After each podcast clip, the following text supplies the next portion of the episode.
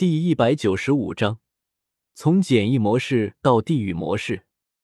一天后，和群星城的守卫将领打过招呼之后，白雨薇和宁荣荣两个人就离开了群星城。得到了准确消息的星罗帝国猎杀小队，随后也通过早已准备好的密道，悄悄的离开了群星城。远离群星城，通往星罗帝国内部的道路上。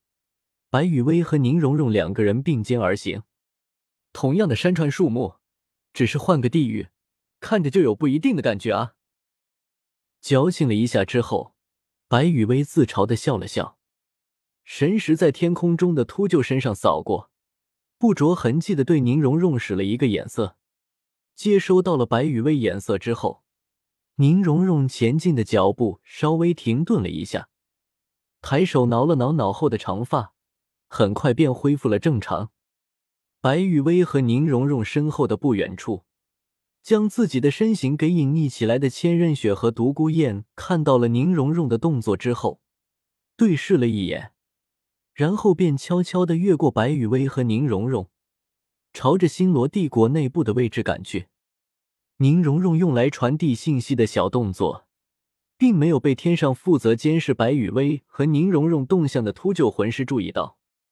大致的估算了一下白雨薇和宁荣荣前进的速度之后，这位秃鹫魂师就调转方向，如同普通的秃鹫一样，朝着其他方向的腐尸俯冲了过去。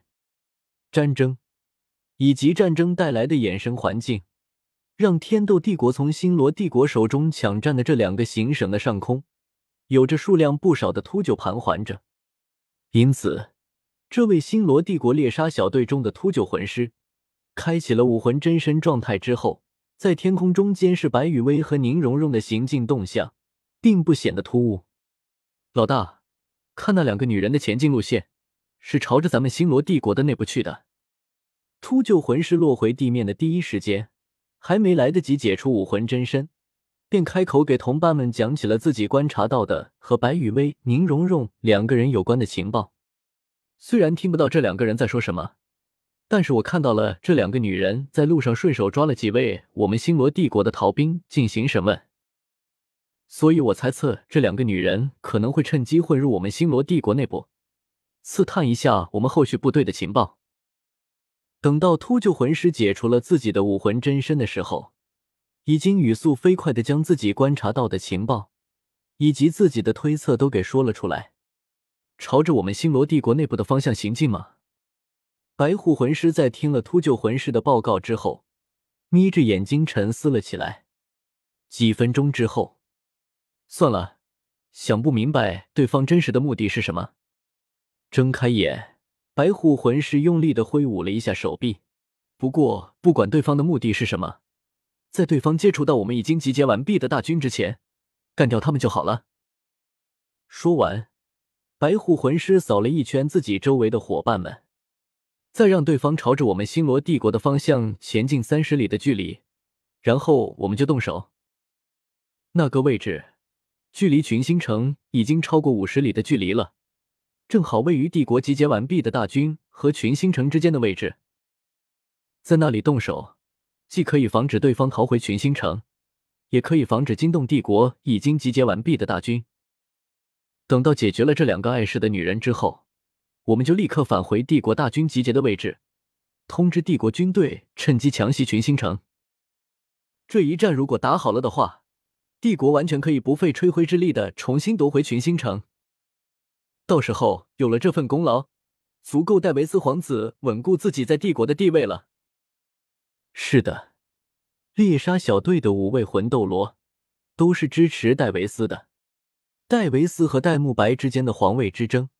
原本是和这五位魂斗罗没有什么关系的，但是谁家还没有几个后辈呢？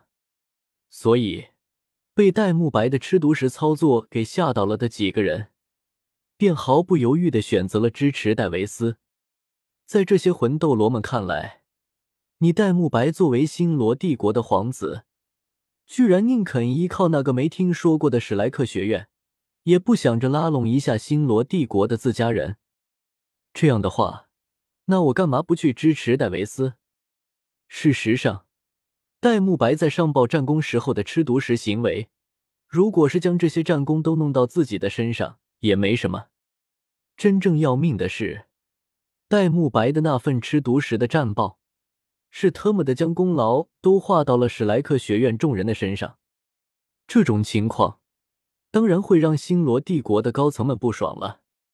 现在星罗帝国的高层们，倒是想看看只有史莱克学院众人支持的戴沐白。到底能不能干趴下有着星罗帝国一众贵族和高层们支持的戴维斯？如果不能，那就等到和天斗帝国的战争结束之后，把戴沐白和史莱克学院给一起灭掉。如果可以，那你戴沐白就是注定要带领星罗帝国走向辉煌的一代大帝。对于支持戴维斯的我们，要杀要剐，悉听尊便。总之，戴沐白和戴维斯之间的太子之争。已经从简易模式变成了地狱模式。现在的戴沐白，最后只有两个结果：要么生死道消，化作星罗皇家历来竞争中的一捧黄土；要么干翻所有，成就星罗帝国的一代大帝。脑回路神奇的星罗帝国人，做事情什么的，就是这么简单粗暴。有了白虎魂师的命令。这支星罗帝国的猎杀小队开始朝着预定的围杀白羽薇和宁荣荣的位置快速赶去。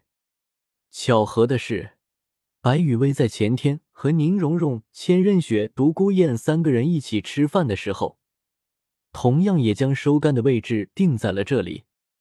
只不过，为了防止出现什么意外，白羽薇还特意的制定了几套备用的二十六个字母计划。进入了自己预定好的战场范围之后，白羽薇通过神识发现了星罗帝国猎杀小队的五道身影。啧啧，看来只有这几条小鱼了啊！停下脚步，白羽薇抬手就释放出了自己的武魂和魂环，还以为能钓到几条大鱼呢。